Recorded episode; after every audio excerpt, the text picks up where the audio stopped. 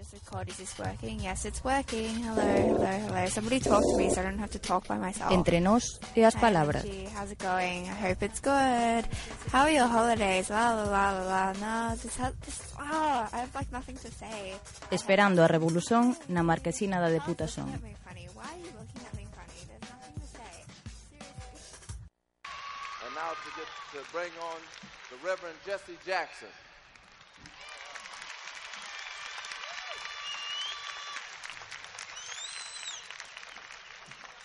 Right on. Give Tommy another great round of applause.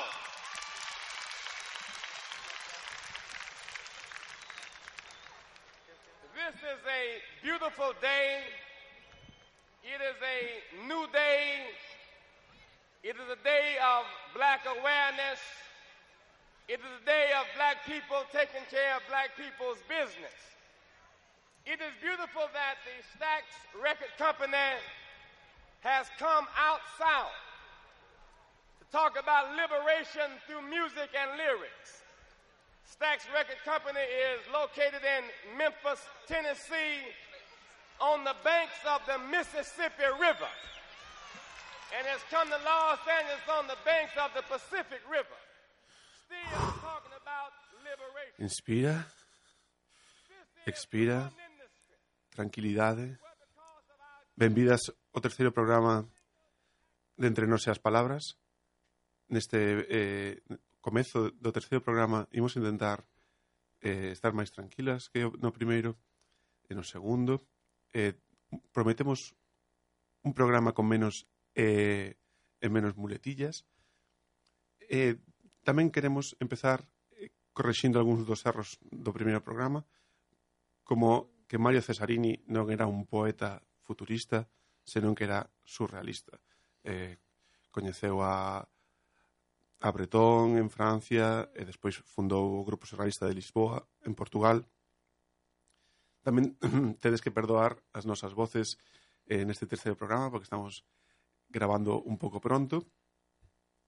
Pero todo eso vais a solucionar agora en canto empecemos a presentar a, a entrevistada deste terceiro programa de Entre Nos e as Palabras. Teño eh, diante de min a, a Soledad Felloza. Bos días, eh, Soledad. Bos días, bos días.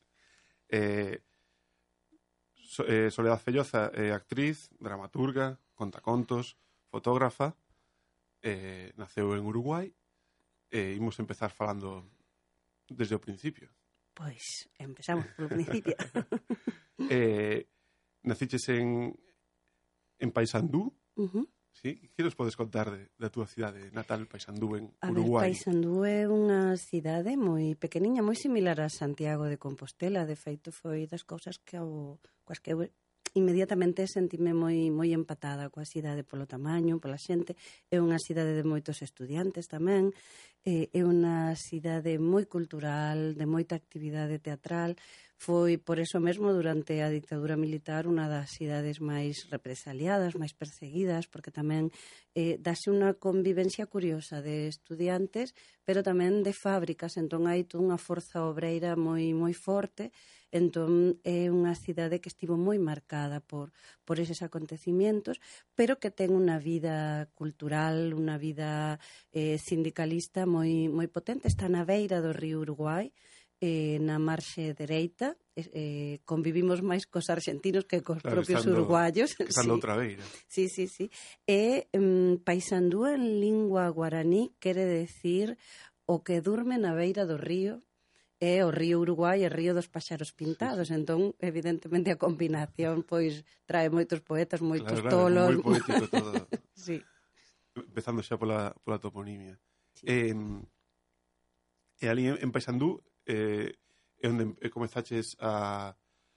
Ah, eh, sí, ali comeza, comeza a, a contar miña... contos, a fotografía, como a ver, foi en, en Paisandú, primeiras... eu empecé con seis anos na radio eh, facendo, sí, sí, facendo eh, radioteatros. Eh, facía un personaxe, ademais, moi vinculado a Galicia, porque era a filla do Lobisome.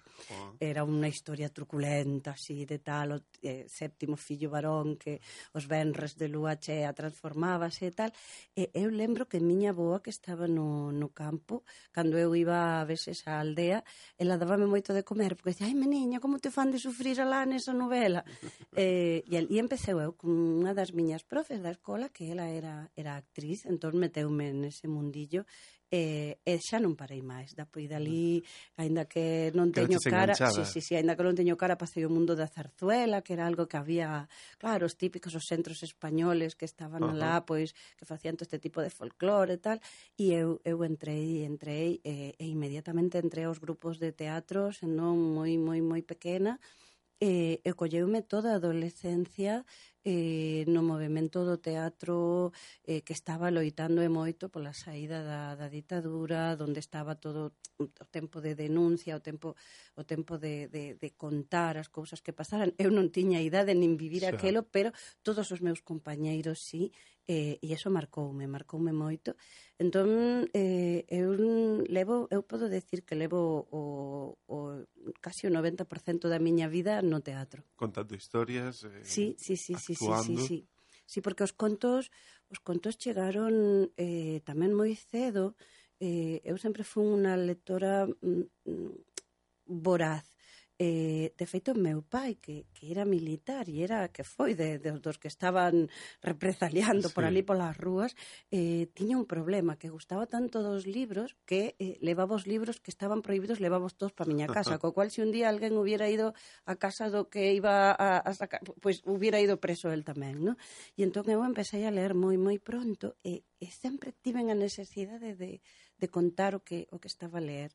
E por iso mm, eh, creo que foi con dos, menos 12 anos ou así, eh, tiñamos un, un cura un cura daqueles da Teoloxía da Liberación uh -huh que creía que, que Cristo era un obreiro que viñera a terra a cambiar o mundo facendo casas cooperativistas e cousas así, e creía que o compromiso co, coa religión non pasaba por ir a misa, sino por traballar nos barrios. Entón eu empecé a traballar no meu barrio, nunha ONG que, que nacera xusto con xente que chegara do exilio, que estaba por Suecia, por Bélxica, tal, e que estaban dando de comer a nenos que estaban na rúa, E eu fun ali a, a colaborar e eu o único que sabía facer era contar historias, entón, uh -huh. cando estaba a chover moito, que a comida non estaba, eu xuntaba todos os nenos, andan por ali algunhas fotos que eu non máis creo, no? porque eu, eu non, non me dre moito hasta os 20 pico. Uh -huh. Entón era moi, moi, moi, moi, moi, moi pequeniña,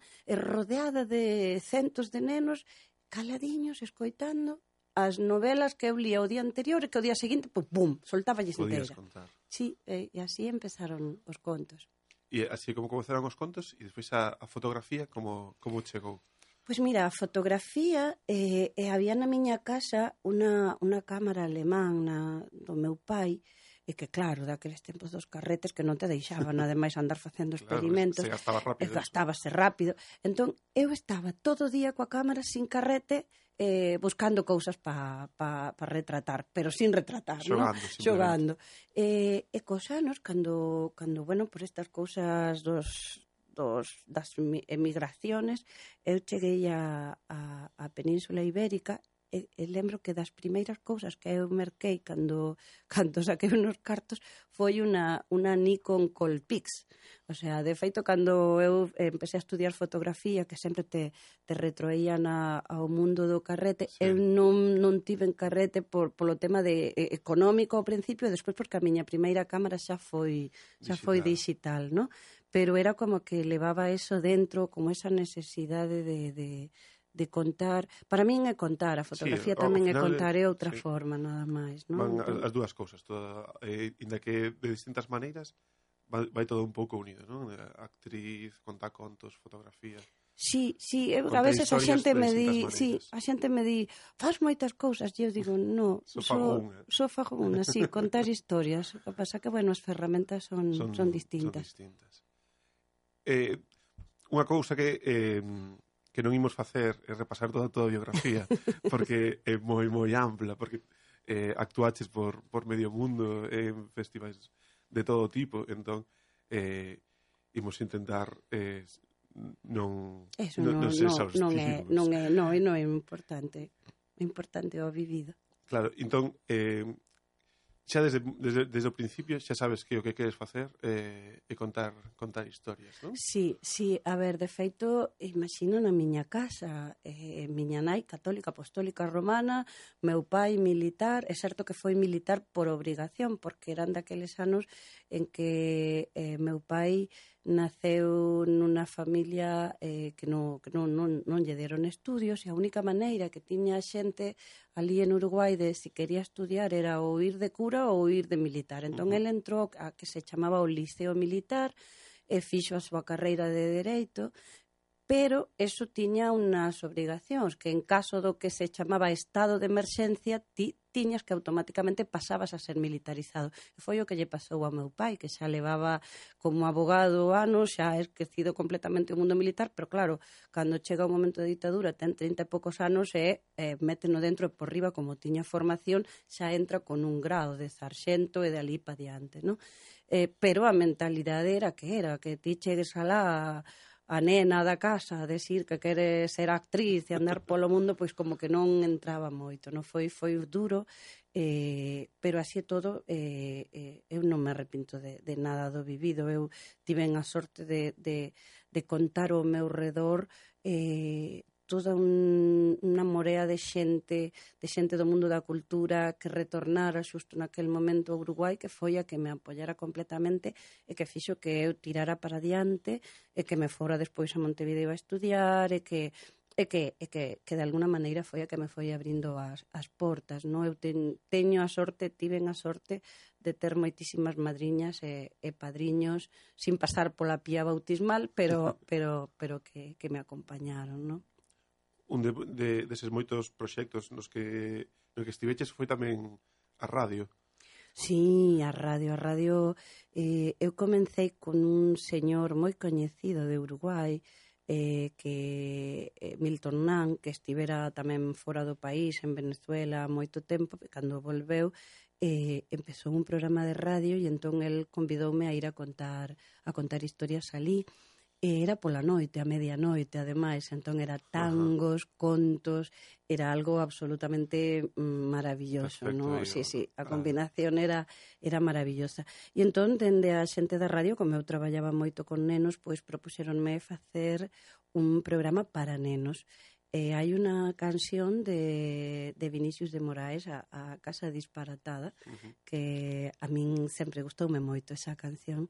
Eh, e entón eh, o programa chamábase así, e entón era un programa que era un xogo que os nenos cada tarde abrían esa casa disparatada, nesa casa pois eh, leíamos, facíamos experimentos, eh, cociñábamos, contábamos historias, tiñamos a biblioteca, percorríamos toda, toda uh -huh. esa casa Eh, e, e foi unha etapa moi moi moi bonita porque, bueno, incluso pois chegamos a ter plans de educación dentro, os nenos facían con nós moitas das cousas do, do ciclo escolar, eh, traballábamos, estamos a falar que Mm, esta era unha cidade do interior, todo o tema de prevención de saúde facíase dende a radio, tema odontolóxicos, o temas de, vac de vacinación, tal.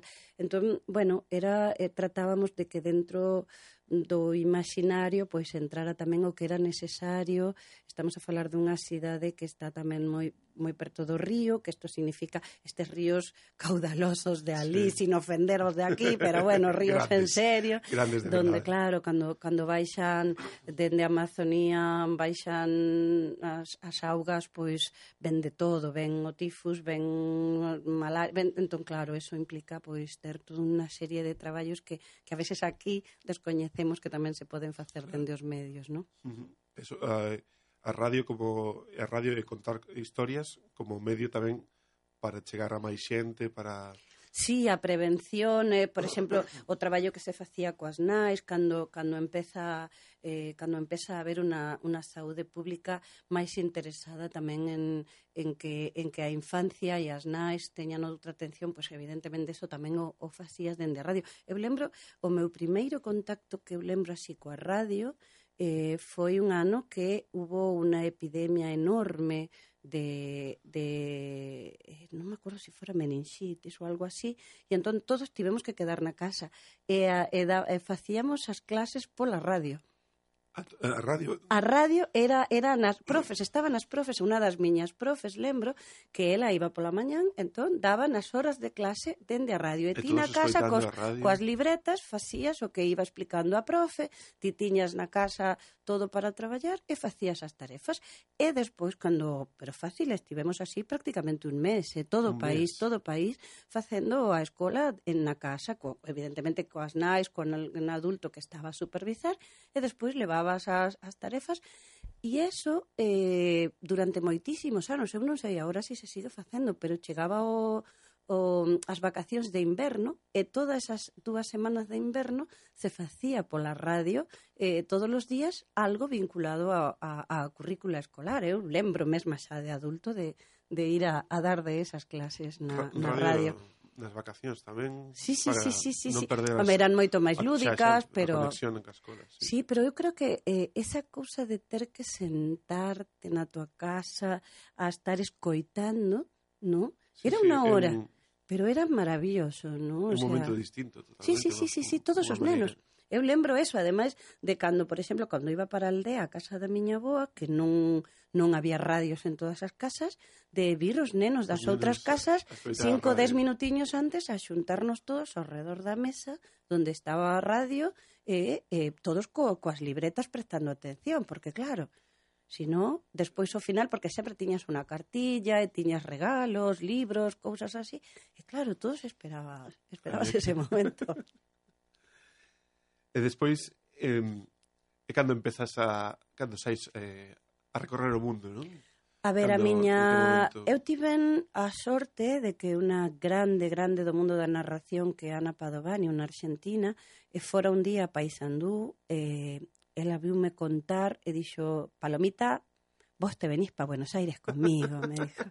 E entón, bueno, pois alá que fun con ela. Entón é moi curioso porque eu empecé a traballar eh, nas cidades grandes, mo, en moitas fora do meu país antes de que ir a Montevideo, a miña capital, non? Ah, foi Sí, sí, foi unha cousa, bueno, eh, sí. Eh, entón eu empecé a traballar na, na Feira do Libro de, de Bos Aires, que é algo absolutamente monstruoso, porque estamos a falar de, de pff, miles e miles e miles de metros cuadrados de libros, de, libros. de stands, eh, podes eu lembro de pasar días enteiros e non ver todos os stands de libros que hai nesa imposible. feira. É algo imposible, algo increíble. eh, e eu empecé ali con ela eh, e despois xusto hubo un premio, gañei o premio, entón, bueno, estas típicas cousas que de repente ni eras moi consciente, o sea, xa de repente estabas en Santiago de Chile, de repente xa estabas en Asunción, eh, era así como tal, ¿no? Un pouco unha, unha estrela, eh? Non, eu eh, nunca o tomei así. Eu o tomei como, en todo caso, como unha xograr moderna, ¿no? O sea, porque xograr é, ao fin e ao cabo, que facían era andar polos camiños. Eh, antes, pois, a pé, a cabalo, un rulot, e agora, pois, en avión, ¿no? Era un pouco, un pouco eso. E despois, bueno, pasou unha cousa así Bueno, esa aí foi cando eu fun a, a Bienal de Cuba e tamén que gañei un premio ali, entón, bueno, eso evidentemente pois tamén foi foi un espaldarazo. E, mm, e despois unha cousa que non sei se paga pena contar que Agora xa estamos aquí.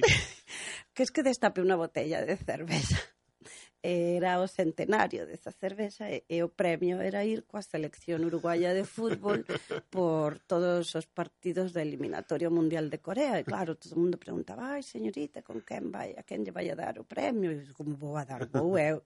Claro. e entón pois fixen todos os partidos da selección uruguaya eh, previo ao Mundial de Corea eh, eh, foi a primeira vez en como 30 anos que Uruguai non se clasificaba para final, para ir a un Mundial Eh, e entón eu iba con eles ¿eh? a cada cidade ou aproveitaba, avisaba a compañeiros da profesión es mirade que vou a estar em, aquí eh, e pasei a funcións Ah, aproveitaches para facer unha xira ah, sí, Pero a sorpresa foi que un día eh, estaba o equipo baixo de moral e o técnico era Pazadela, un argentino que como mm. bo argentino era psicólogo e considerou que tal vez, pois, que un espectáculo e entón meus compañeiros da radio dixeron pero si está aquí Soledad, e si que non Soledad? Pois pues, unha conta contos que gañou o premio pois pues, que veña, e entón pois ali empecé a contar contos a selección, a selección uruguaya, uruguaya.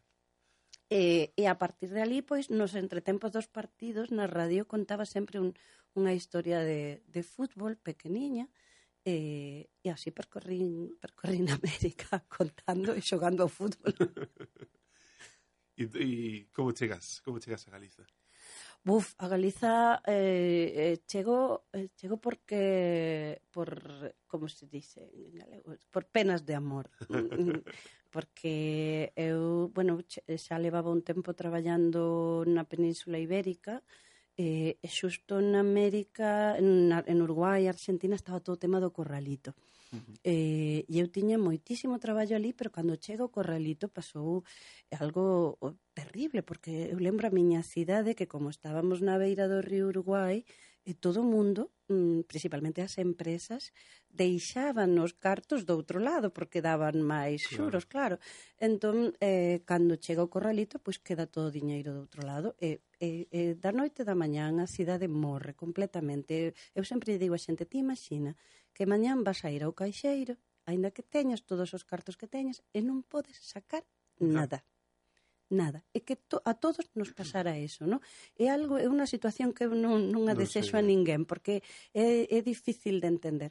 Eh, nos ao principio tratamos de sair adiante con unha especie de trocos que facíamos entre todo o barrio, empezamos a facer eh, comidas comunitarias, a, a facer a roupa, e, eh, eh, a verdade é que vivimos varios meses así, pero claro, chega sí, un momento que eh, era moi difícil, aparte hubo moitísima xente que empezou a marchar, a malvender as súas casas, entón a situación era terrible. E eu eh, fora convocada por unha compañía de teatro e eh, tiña traballo aquí, entón, pois, pues, vine coa idea de, de vir e tal. E xusto chega o verán, eu xa coñecía a Kiko Cadaval e, e a Paula Carballeira, éramos eh, comparti, xa habíamos compartido festivais e cousas, eh, e eu estaba no sur e me dixeron, pero ti que fas ali no sur no verán, vas morrer, ven pa aquí, que isto é sitio para estar. Entón, eh, cheguei a, a Galiza eh, e aquí mm, unha noite eh, aparte eu lembro sempre, foi ali nas terrazas detrás de San Paio de, Abel, de, de Antealtares, sí. que coñecín a, a Manuel, a, a, a Manolo Gago, e, e foi un frechazo, o sea, foi, foi tremendo, o sea, eu viña de, un, de unha ruptura destas amorosas que estás co corazón así, ah, non quero ver na miña vida ninguén, dale, non bah, mira. Máis de... Sí, sí, sí, sí, pero bueno, así todo o típico, pois pues, eso, un ano así estivemos de aquí xa. palá, un pa aquí, outro palá, e, e chegou un momento que xa vimos que non podíamos estar un sino outro, e ademais eu xa estaba empezando a, a coñecer cousas de, desta terra e, eu dixen, eu, eu teño que vir para aquí. a contar historias. Eh, dende aquela, 15 historias. anos xa. 15 anos. Eh, antes falabas, eso, coñeciches a, a Paula Carballeira, a Kiko Cadaval, en festivais, uh -huh. eh, porque fuches a moitos festivais, eh, na oralidade hai, hai moito, moito, sí, moito sí. por festivais e, e ti esa directora dun, dun festival agora, do festival sí. do Festival Atlántica que rematou a a quinta edición. A quinta, a quinta, quinta edición, edición. Eh, hai, hai un, un par de un semanas. Poquinho, sí. que, que tal, como foi? A ver, a verdade é que este ano moi ben, moi contentos, estamos medrando, este ano foron foron sete cidades. Si, sí, este foi a, a primeira o primeiro ano no que foi en, en varias sedes. Sí, non? sí, sí, sí, sí, era un, era un soño que tiñamos eh, e eh, a verdade é que eh, xurdiu casi sin pensalo, porque tiñamos moita xente que, que viña os días do festival viña de outras cidades. De outras cidades. E xente que viña que de repente pois que traballaba en bibliotecas ou que traballaba en algún sitio que dixo, mira, e nós como podemos facer? Digo, pero isto é fácil, isto facemos así. E isto de empezar a sentarte coa xente, eh, xente. sí, sí, sí, eu, eu sempre creo na, na forza mm, da unión das, da xente, das persoas, non? E, e así foi, como pois eh, fomos a Lalín, a Ferrol, a, a Vigo xa tiñemos algunha experiencia de outros anos, Coruña, Ourense, eh, entón, bueno, eh, foron cinco días eh, perto de 50 funcións, o sea, 50. eu creo que eh, sendo un festival sin orzamentos eh, non está mal, non sí, sí, está sí. mal, no? A ver, tamén é certo que non somos un festival de números inmensos, no? Que das cousas que cando tratamos de conseguir patrocinios as empresas te din, claro, pero es que non non son milleiros, no, non son milleiros de persoas porque unha sesión de contos, salvo as que facemos no teatro, que claro, sí, ali son, son espazos pequenos. Son espazos pequenos. É un público reducido. É un público reducido, no? E, e moitas veces as empresas o que buscan é números, claro. números, números números. E nós o que buscamos é calidade, o que buscamos cercanía. Eh, é, comunicación, cercanía.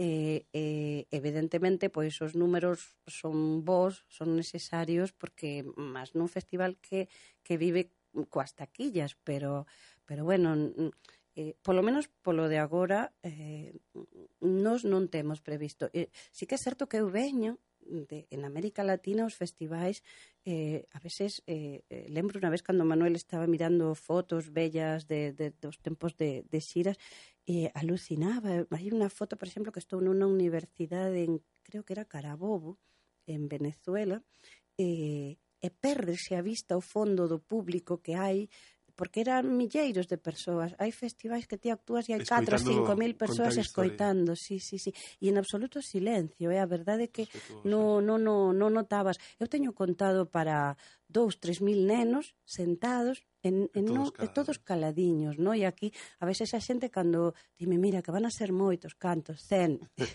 claro, a mí eh, dame un pouco pouco a risa, no? O sea, pero pero Eh, eu creo por lo de agora que estamos facendo un traballo eh, pequeniño, pequeniño. Sí, está empezando, ¿no? ¿no? Estamos, estamos namorando de novo a xente nas historias. Eh, e o amor cando empeza non precisa a, a multitudes. Das, a maioría das, das sesións, eh, das funcións, eh, eh, venden todo, non? O festival... Sí, sí, no, no, no, en ese sentido non temos o, queixa. O público resp está respondendo... O público responde ben. O problema é, en todo caso, a veces, que al ser cousas reducidas, para nós é difícil eh, os cachés dos claro. artistas, porque o artista mm. vai cobrar un caché... Iso pode medir 30, 40 persoas. Claro, entón, moitísimo. moitas veces, pois ese número de persoas pois non cubre eso. Mm, polo de agora, contamos coa colaboración dos propios artistas, porque a verdade é que eh, o grupo de, de artistas, tanto galegos como de fora, que están a vir ao festival, a maioría están traballando eh, con custes por debaixo do que realmente o, o seu caché normal. Ainda que este ano estamos coa alegría de que hemos casi casi casi que chegamos a, aos cachés de todo o mundo, ¿no? Co cual estamos... Eso quer que eh, en breve nas próximas edicións poderá ser. Eh, igual chegamos pagarles. a que o equipo cobre, eh? e, igual un día hasta cobra o equipo, no, Pero quero decir que eh, isto o que fala é eh, primeira cousa do interese da xente, uh -huh. este ano tamén de pouco a pouco o interese dos concellos, que buscaron maneiras de, de por exemplo, pois de mercar funcións, de entón eso tamén foi foi importante aquí claro. en Santiago, mocidade que que é unha parte que a nos interesa nos moito, no? o tema do, dos mozos, das mozas, eh, de, de, de, que, de que entren ao mundo da narración oral. Claro, porque ao mellor o, o público adulto pode estar máis aberto, eh, contacontos para nenos sempre hai, sí. pero mellor hai un, un, un, hai un espazo de idade de xente que non... Temos unha franxa que eu tamén entendo porque eu tamén fui un estudiante e eran tempos en que a veces non, non te daba vida entre exámenes, cousas e tal, non sei que, como sí. que despois por riba era o teatro e tal, non? Pero, pero eh, o mundo da narración eh, eu que a veces dou cursos ahora isto que lle chaman de storytelling, comunicación e demais, no? Eh, a narración o que te permite eh, moitas veces eh, te dá unha ferramenta para comunicar eso mesmo que ti estás a estudiar. Eu sempre digo, uh -huh. se ti sabes contar, podes ir a dar un examen sin ter moita idea do que vas falar e pasarlo por diante, porque o tema é saber o conto. No? O tema é saber o conto. E, eh, entón, eh, que pasa? Tamén en este momento temos, como dirían os franceses, eh, un handicapé, que é esta mistura que se está a dar, esta confusión entre monólogo, conto, chiste, club de la comedia, son cousas moi diferentes, ¿no? Entón, hai veces que hai xente que vai mm, aos espectáculos de contos pensando que va a haber un monologuista Monólogo. que va a soltar Chistes, eh, 50 eh, chistes que no Eh, e non, eh, os contos son outra cosa. Isto non quere decir que cando escoitas un conto de contos non te podes morrer de la risa, claro, eh? o sea, pero é unha maneira distinta de escoitar. Pero é unha maneira, tamén. é unha maneira distinta. E normalmente un espectáculo dun contador pois vai ter distintos momentos, non é como a mm. vida mesma. Vas rir, vas chorar, vas te emocionar, vas pensar, non?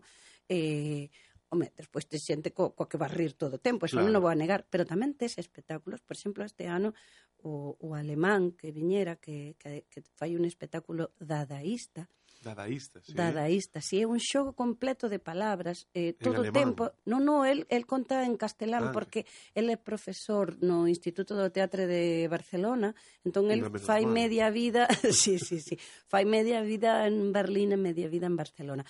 Polo de agora o festival eh, todos os artistas que trae de fora son artistas que falan castelán ou galego, claro. porque tivemos a sorte de ter algúns que, que falan galego.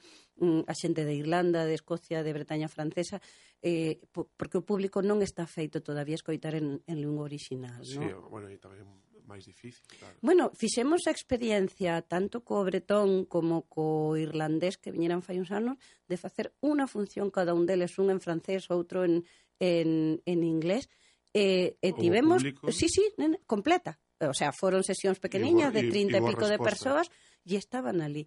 Eh, entón vimos que, por exemplo, eh, bueno, os portugueses contan todos en lingua original, porque en, de feito ao principio chegaban en plan, podo contar claro. en español? No, no, aquí no. Hai que explicarles eh, un pouco, eh, eh sí, sí, final... sí, sí, sí. No, a veces, por exemplo, este ano que tiñamos un dos contadores das, das Azores, pois, claro, o acento, pois, é como soltar un de Cádiz eh, sí. no medio de Madrid, tampouco te enteras moito, eh, o sea... Que, acostumar o oído. Nada, pero é máis que nada eso, entras ao xogo. E é curiosísimo como, por exemplo, eh, nos centros de ensino, que, que ao principio decían, non, bueno, eh, estranxeiros non, porque os nenos non van a entender. Entón, nos fixemos unha pequena trampa que foi um, eh, mandar un contador o galego o, o, o da península cun portugués que metía unha historia tal. E hubo centros que non, eh, que dixeron mándanos óleo que ti consideres e marcharon felices, no? porque eh, son artistas con moita experiencia, entón claro. entón xogaban moito e, e claro, os nenos marchaban felices de que por riba xa sabían falar outro idioma máis, no? o sea, entendían perfectamente. Eu creo que a barreira lingüística está máis nos adultos que nos nenos. Sí, eso de falar sempre os nenos, no? Eh, e, e despois, entender, no, claro, entenden entender. perfectamente. E despois, por outro lado, eh, os nenos eh, teñen unha curiosidade polo mundo, non? Entón, o festival o que dá todos os centros de ensino que estivemos coincidiron no mesmo, que os nenos viaxaban ao país do contador que estaba ali Totalmente. con eles, non? Colombia, África, Japón, no que fora, estaban encantadísimos Yo da vida. Visto algún, algún vídeo en YouTube de algunha actuación túa, eh, e cos nenos todos cos ollos abertos aí na primeira Sí, fila. a ver, os, os nenos esta semana pasou unha cousa moi bonita, que estamos con isto todo o tema Día das Letras Galegas, Carlos Casares e demais. Eh, a mí interesábame moito eh, as historias de Casares todas estas eh, que ten el moi vinculadas ao diferente, ao raro, a, uh -huh. a outro que, que non fai as cousas en, entre aspas normais Eh, e entón gusto moito dese humor, traballo moito eso cos nenos, non? Eh, e é curioso como, por exemplo, nun grupo eh, rexeitaron completamente as historias porque re, era unha cousa de non, non, non aceptaban o diferente, non foi un traballo duro. E, sin embargo, outro grupo de nenos moi pequeniños que entraron moi ben no xogo estaban tan metidos no, no bonito que podía ser diferente que, que eh, eh o ser azul, o ser vermello, o ser amarelo, o ser tal. E de súpeto, cando chega o autobús de Calpita, descubren que o autobús era azul. Entón, subiron todos ao bus dicíndolle ao condutor, cacaracá, cocorocó. E o condutor que diría, bueno, estes nenes que lles pasou, o condutor pois decía cacaracá, cacaracá, e decía nos nenos, non é a galiña azul, non é a galiña azul, tal. Pero por outro lado era ese xogo, no? de ver o mundo desde un autobús, outra mirada. Un autobús no que ian todos os días, sí, sí, no, no, do, que nunca viran Pero, o, pero a de xepeto viron distinto, no Era como... Sí, sí. Eh, eh, eh, era como outro mundo que aparece, que eu creo que ese é, é, é o que ten que facer os contos, con nenos e cos adultos, eh, facer que o mundo mm, así, que parece que é un só mundo, de repente son varios, e ti podes mirar para eles. E despois e, e ca fotografía pois tamén un pouco un pouco o mesmo, non? Eh, tamén é mostrar outros outros mundos a través da, da tua da tua lente. Ahora, eh, que proxectos eh, fotográficos estás? A ver, eh, eu teño eh, a unha parte que a que mm, a parte de fotografía de patrimonio e que para min a oralidade entra dentro dese patrimonio eh, eu sempre trato de retratar moito as mulleres as mulleres vinculadas a, a situacións de patrimonio eh, nas cociñas, nas casas, nas vas tarefas, eh, moitas delas que estánse a perder. Eh, a mí eso é unha parte que interésame moito. Interésame moito esa fotografía social eh, donde eh, eh que xa non estamos a facer, porque agora co tema este dos móviles eh, todo o mundo pensa que pode facer unha foto, e é certo, mm. ten todo o dereito sí. do mundo de facer a foto. Pero eu pregúntome eh, se alguén dos que fai fotos cos móviles, esas fotos incluso de momentos importantes da familia, non?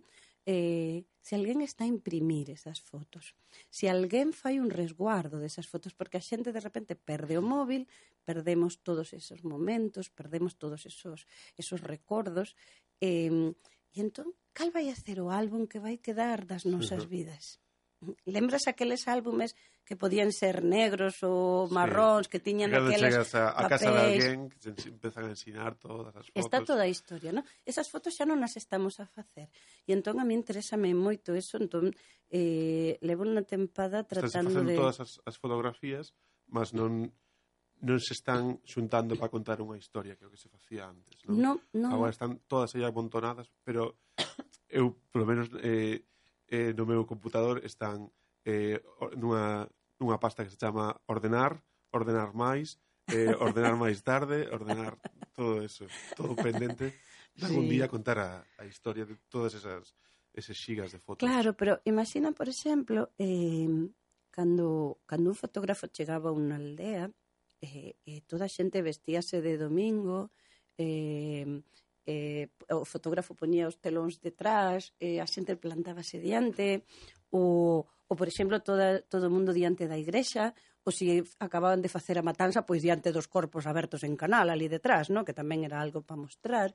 Eh, non estamos eh, retratando eh, es, esas cousas, non, non estamos retratando a vinculación. Entón, eh, eh, pois é, é o tipo de, é, é o proxecto no que no que ando que non, non ten ni principio nin mm, final, porque sí. vai, a medida que, que me atopo esas situacións, pois trato de, de, de retratalas. E despois estou con un proxecto que mm, iremos a facer unha exposición de eso, que son eu non pensaba, pero toda a xente empezou detrás, pero como non faz algo con isto que son os micromundos, que son unhas fotos que empecé a subir a, ao meu Facebook, Son fotos, eh, a, a min gustame moito ir polo monte. E, eh, eh, Manuel, sempre que vamos, por exemplo, a algún xacemento tal, cando ten que datar o xacemento, dime, a ver se si me atopas un cacho de cerámica tal, ou de cousa non sei canto, de non sei que, e eu digo, como esta? E el di, pero si eu pasei por ali e non o vin. Entón empezou todo como unha broma, pero é, é certo que sempre ollo, estou moi claro. pendente das cousas pequenas. Eh, E entón empecé a retratar esas cousas que ninguén... Por exemplo, moitas veces onde fago eu a foto, pasou un grupo que iba comigo e non veu eso. No? Eh, e son cousas, pe, pequenos mundos que están dentro do outro gran mundo. Eh, Ainda non teño moi claro como vai a ser a proposta estética. Por un lado pensaba, como son micromundos, facelos en pequeniño que todo mundo tivera que asomar, a, a, a ver e tal, pero por outro lado, dixe, pois igual é que facelo sí, moi grande, no? E que todo o mundo diga, "Buah, e como perdín, como eu non vin isto", no? O sea, non sei, aínda aínda está ma, está madurando pero eso, e despois sempre coa cámara eu sempre ando co, co equipo comigo e, e trato todo que sexa de patrimonio que atopamos registralo, porque hai cousas que, que corren moito risco neste momento, que, que se non as retratas e non a publicas, pois... O mellor xa... Nunca igual tivemos aplausos. eh, sí, porque máis que nada porque mm, que hai un, unha canción uruguaya que dice la piqueta fatal del progreso, non? Entón, moitas veces ese progreso pois fai que algo que, que tiñas ali pois, pois en nada non, non este, non? Pois, imos, eh, vai todo un pouco desordenado e volvemos ao, ao Festival Atlántica. Uh -huh. eh, contanos como, cal é o futuro do, do Festival Atlántica, como a ver, o futuro do festival... Se tes eh... algunha referencia noutros, noutros, noutros festivais, se queres traer a máis xente coñecida... Sí, a ver, mira, nós, por exemplo, o que creo que o dixen nun momento, eu creo moito no traballo en rede.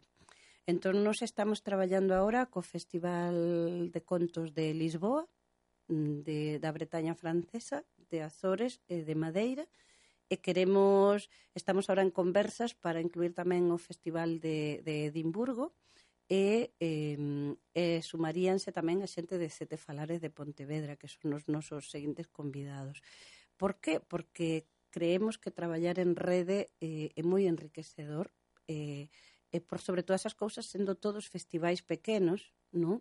Eh, permítenos que eh, de alguna maneira nos retroalimentemos e que tamén xenere un circuito por onde os artistas eh, podan moverse.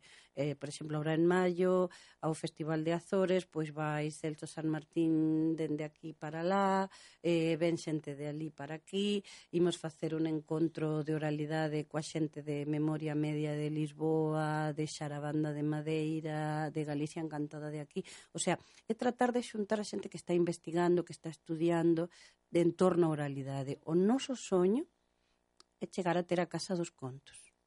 Casa dos Contos. Que é a Ese o dos noso Contos? soño. A Casa dos Contos sería unha casa donde calquera que quera saber algo en mundo eh, en torno ao mundo dos contos da tradición oral Vaya ali e teña audios, teña vídeos, teña libros, teña publicacións, teña teses doctorais, teña cousas, teña teña un sitio onde chegar, uh -huh. eh, que sexa tamén un espacio onde se poda contar, onde ti podas ir a, a tomar un viño e que este alguén ali a contar historias, que, que a xente poda ir a ensayar ali, que teña que preparar un espectáculo, onde podamos xuntarnos tamén os propios artistas a, a falar do noso traballo. Ese é o o noso soño grande, non? O sea, eh, non está moi longe, eh? xa sí. estamos en conversas e pensamos que se si non é a Casa dos Contos, polo menos ao principio, o cuarto dos contos, cuarto dos contos xa está, claro, xa está, está encaminado, sí, sí, sí, está, está encaminado. Entón, eh, a proposta é crear eh, tanto espazos onde contar como que eses espazos estean eh, podan dar unha, unha rede onde os contadores teñan onde contar, non? Sí, porque, a ver, eu, eu eh, traballo moito, tento de traballar moito en torno á dignificación desta profesión, deste oficio, non? E esa dignificación pasa por unha profesionalización, pasa por eh, condicións laborais dignas, pasa por, eh, por unha estabilidade, non? E, e eu son das que creo que, que as cousas hai que facelas. Se si non están feitas, hai que facelas. Tamén si neste os espazos... temos o lema de o que hai que facer é facer. Pois eso, eso. Entón, pois se hai que xerar espazos, pois bueno, non é a nosa labor, eh? porque non é, eh, de feito, como non é a miña facer un festival, eu non son produtora, eu tiven que aprender na marcha e teño a sorte de ter un equipo de xente increíble que está detrás e que vai comigo, no? Eh, penso que deberían de ser outros os que fixeran este traballo, pero como non se está facendo, pois non pasa nada. Tiramos nos e xa vendrá alguén. Eh, eu máis que nada trato de loitar contra o desánimo, trato de, de, de loitar pensando en compañeiros que teño eu da miña profesión que levan anos tratando de dar o, o salto ao mundo profesional, pero que non poden deixar de seguir traballando noutra cousa porque aínda senón non poderían vivir de isto, non? Que eh, a, a xente fai moito chiste con isto de vivir do conto, sí. pero non é tan doado vivir do conto, polo menos dos contos ben contados. Dos contos claro. estos que fan estes señores que despois van terminan nos xulgados, sí, sí, sí contan pero esos contan contan contos e, e, e tal, pero non eh, o tema penso para min eh, a min gustoume moito o nome do programa, entre nos e as palabras sí. que hai un proxecto portugués que chamase Entre Nós e as Palabras, ten un disco fermosísimo, eh, cunhas cantigas e un traballo de, de recollida de tradición oral eh, que ten moito que ver con camiñar eh, na procura desas palabras que nos identifican, nos fortalecen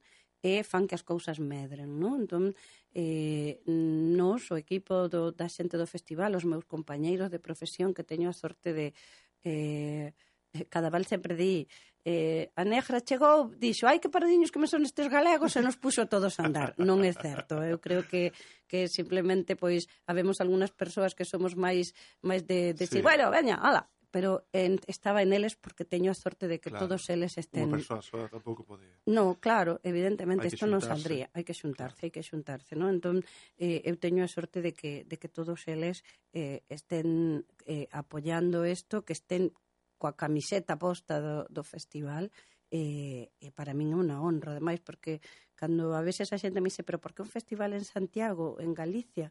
Pois é, é, é moi fácil, o sea, eu tiña percorrido festivais de todo o mundo sí e sempre as estrelas, por decirlo de alguna maneira, do festival era un de Galicia.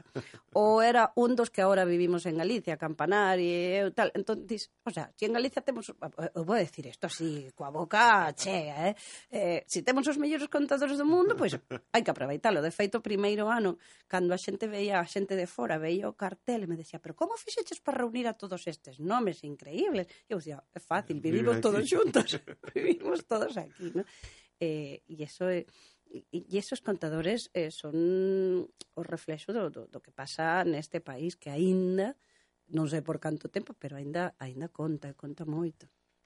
Eh, a mellor co cambio climático deixase de contar, non? Oller, cando había cando había mal tempo, contábase moito máis. Oh, Dios, Dios, o cambio climático. Te estaba na leira, decía, Dios, isto non vai medrar nada, porque claro, está está unha sequía e tal. Claro, pero bueno, todo o tempo eu penso que igual o tema de que teñamos que estar máis pendentes da terra, pois igual fai que, que volvamos a, sí. a esas cousas, non? O mellor eh, tardamos un pouco de tempo en buscar as novas maneiras de contar, pero contar sempre, eu creo que sempre sempre se conta. Eso que dices é moi interesante. Por eso, por exemplo, a mí preocupame moito eh, que os mozos, as mozas, que son os que teñen Porque eu, por exemplo, eh, son unha, eh, unha in inmigrante digital, non? Eu sí. cheguei despois, pero toda esta xeración nova que, eh, que xa naceu dentro da, das tecnoloxías. Eu estou moi interesada en escoitar as súas maneiras de contar, claro. no que, que, que porque hai outras outras, hai outras formas. Sí, sí, eh, sí. Eh, eu, por exemplo, eh, eh me pasa con vou moitos institutos e a veces eh, eu trato de que os rapaces pois pues, que lean, no? E a mí dame igual se si están a leer nun cómic, nun, nunha tablet, nun dame igual, o soporte dame igual. Si, si, si fóramos tan rígidos co soporte, estaríamos aínda cos papiros ou estaríamos con alguna cousa desa, sabes? Cas tablas de... Claro, coas tablas da lei, non me digas, sabes? O sea, imagina ti, ala, cóllete o anxo negro en feito en madeira ou pedra ou algo deso, non? O sea, digo, entón, eh, a mí interesa, eu mesma, eh, eu leo moitísimo en papel, pero leo moitísimo moitísimo, moitísimo no meu Kindle. Eu adoro claro. o meu Kindle, o sea, eu non teño nada contra contra eses soportes. Eh, eh, entón eu teño moitísima moitísima curiosidade por por escoitar mm, esas novas dialécticas que se poden dar coas tecnoloxías, a palabra. Eu penso que ali está a esperanza, o sea, sí, sí, en serio. Sí, en, en, en saber eh, conectar, en saber buscar, en saber Sí, sí, sí, sí, sí, sí. Pero bueno, Eu, a mí non me fagas moito caso, porque eu perdome na conversa. Ah, no, ti, no, ti, no, ti no. pregunta o que queres que... saber, que xa... Para eso estamos aquí. É un Entre problema que palabras... conta contos. Por eso tamén te trouxemos aquí.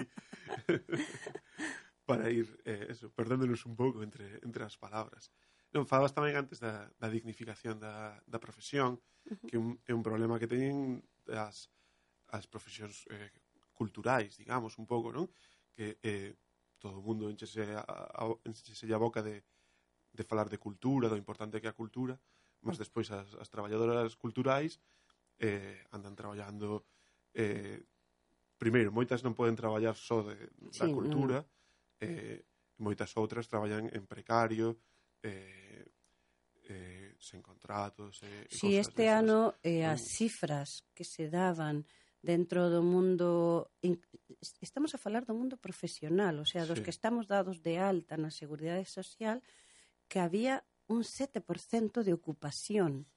O sea, que, que de xente que está ocupada como para ter un, un salario mínimamente digno, eh? que estamos a falar de que se si eres mileurista dentro do mundo da cultura é moito, e que hai xente que me dirá, bueno, eu tamén son mileurista.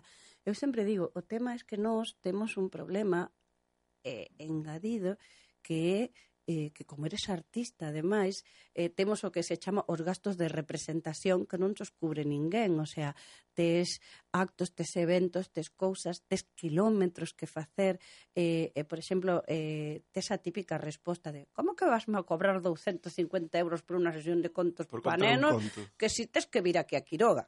por exemplo, non? E claro, eh, e o coche, a gasolina, e a comida, moitas veces a pernotación, é, os son os impuestos, e todo eso, non? E despois está o traballo de preparación, non? Outro día desía unha mamá nunha biblioteca, unha biblioteca que, que fai unha programación estupenda, que, que programa moitísimas sesións de contos, e decía, pô, deberíades de facer máis. E, e dixo a bibliotecaria, claro, é que facemos dentro do orzamento que temos. E diela, ah, pero lles pagades. Claro. Non, o sea, como vamos a pagar por unos contiños, non? Outro, o sea, outro dos problemas, non? De, outro dos temas, culturais no? que, bueno, eso fano por hobby, non? Eso sí, é, eso é un hobby. Se che eso, gusta, eso pode facer, pagar o sea, eso, por tocar nun grupo de música, claro, se é o que claro, che gusta, non? Claro, no, o, o por exemplo esta cousa de pensar que porque toques unha hora ou porque contes unha hora, como vas cobrar eso? Eh, pero es que non ven de repente as horas que hai detrás. No, no meu caso, por exemplo, co tema dos nenos, eh, hoxe en día, por sorte, a maioría das bibliotecas, non todas, pero a grande maioría, eh, levan un fondo bibliográfico moi bo. Entón, cando ti vas, vas contar, si contas moitos contos para nenos, falo, non? Eh, eh, da literatura infantil que está publicada, eh, eh, os nenos xa coñecen esos sí. libros, entón ti tes que ir sempre por diante e, e as miñas maletas, o sea, nun, eu creo que nunca levo menos de 400, 500 euros de libros para nenos en cada maleta, e son varias maletas. De documentación. Que, de, claro, e, e eso é mercar, e buscar, e estudiar, e ler, e, e descartar. Publicase moitísimo, moitísima sí. literatura infantil e juvenil, e hai que facer un traballo, unha escolma fonda, e iso é moito tempo, e, e son moitos cartos, eh, polo menos se queres facer isto en serio, no? porque tamén esta é unha profesión que últimamente prestase moito a, a que empresas que arreglan ascensores se presentan a concurso para levar eh, a programación cultural de un sitio, entón despois mandan pintacaras, globoflexia, con moito respeto ás persoas profesionais da, globofe, da globoflexia, pero que non fan ni unha cousa ni outra, e meten polo medio contacontos, e entón é calquera persoa que, que colle un libriño e o solta. E non, non, non é eso, non? O sea, aí hai, hai unha preparación. Outro día decía Cristian Atanacio Alemán, decía unha cousa maravillosa, botoulle unha bronca ao público. Dixo, pero como? Pero como os reís ahora? Isto non é o momento de reír, a ver.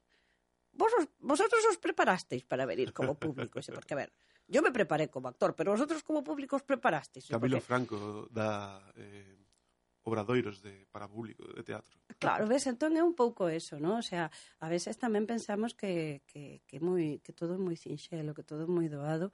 Eh, en todo caso, cando ves un artista que fai parecer que iso é doado e que é moi bo. E hai moito traballo detrás. E que é moi bo, porque o ten tan naturalizado eh, as, as historias están tan tan con el, dentro del, dentro dela, que, que, que parece como que, bueno, eso, agroma ali e xa está. E por eso non se lle debe pagar, porque xa lle sae de forma natural. eh... Sí, sí, sí. Tamén é certo que estamos a arrastrar as consecuencias desta a famosa crisis que, que claro. supuestamente eso fixo... Eh, mm, mm. Por unha parte, eh, tendevou que os orzamentos reducidos eh, que manexa que manexades eh, fai que, que, que se vos chame máis porque sodes máis baratas. Somos máis baratas. entón, eh, nese, nese sentido, a crise sí que po, bueno, pode que pode que axudar niso. En algún caso Mas a, sí, a precarización é total. Pero claro, o tema tamén é que eh, por exemplo, o que aconteceu principalmente, polo menos dende a miña experiencia, seguramente tal vez habrá algún compañeiro que teña outra, foi que eh, como tiñan menos orzamentos que ens programaban, pois eh, aínda que ti foras dos baratos, tamén eh, sí, o teu iba claro. baixo. O sea, estamos a mirar, por exemplo, eu fixen fai pouco unha comparativa eh, eu teño unha norma, cando me chaman a actuar, eu digo que non podo cobrar menos do que cobré fai 16 anos cando empecé a traballar aquí, non? Eh, é, é o mínimo. Eu non podo cobrar menos do que cobraba. E, sin embargo, chamante por menos do que eu cobrei fai 16 anos por primeira sí, vez, sí, non? Sí. Eh, eh, e xa no mundo do teatro nen te digo, estamos claro. a falar de que no teatro eu agora, en este momento nas, eh, que traballo no circuito de teatro profesional de Aragón, de, de Castilla e tal, eh, estamos en cachés que ahora que me lloraron están na terceira parte eh, de antes da crise. De antes da crise. Eh, imos intentar eh, rematar con algo un pouco máis. sí, por favor, por favor. eh, Lin tamén que, que publicaches eh, discos, eh, contos, eh, tes algún proxecto de, Non, non, agora a verdade, a, a ver, os pais, os pais piron, o que pasa que eso foi unha etapa da miña vida moi bonita e que de cando en vez a refloto que tive un grupo musical para, para nenos, eh, un, de Candón Bebit. De candombe Candón Bebit rock and roll murga, era unha cousa moi, eh, moi curiosa. Eh, eh, e era un grupo musical moi, moi bonito, moi bonito, que fixemos moitísimos concertos, eh, e eu contaba historias dentro dese, dese espectáculo e tamén cantaba.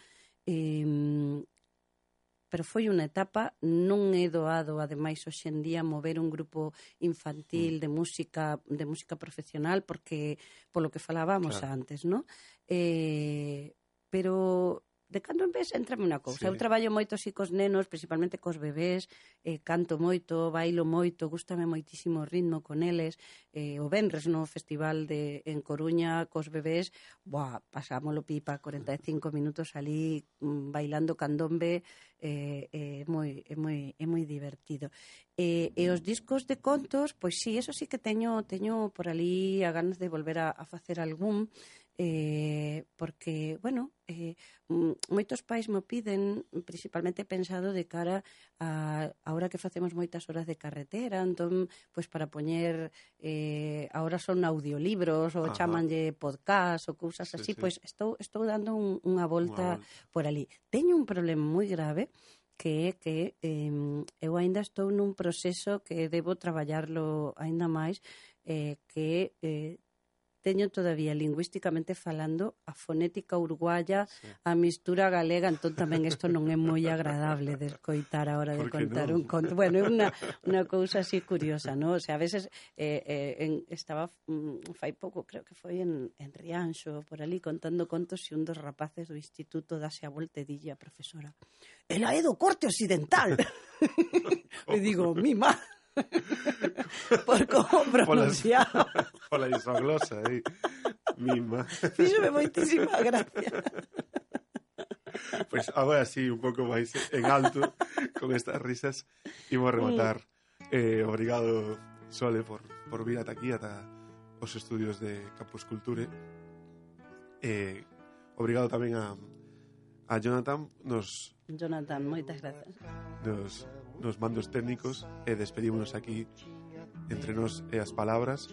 E podedes escoitar o programa as quintas feiras ás 8 en Radio Culture no streaming e senón tamén podedes descargar o programa e escoitalo cantas veces que irades Pois moitísimas gracias eh, A verdade que nada, eu só quero convidarvos a que vos acerquedes a, aos contos, que vos acerquedes a Atlántica. Estamos preparando ahora un ciclo de formación de contacontos para rapaces, para mozos, así que vos esperamos por ali pola Casa da Mocidade que, que queremos queremos queremos encher a cidade de, de historias. E a nos escoitar historias.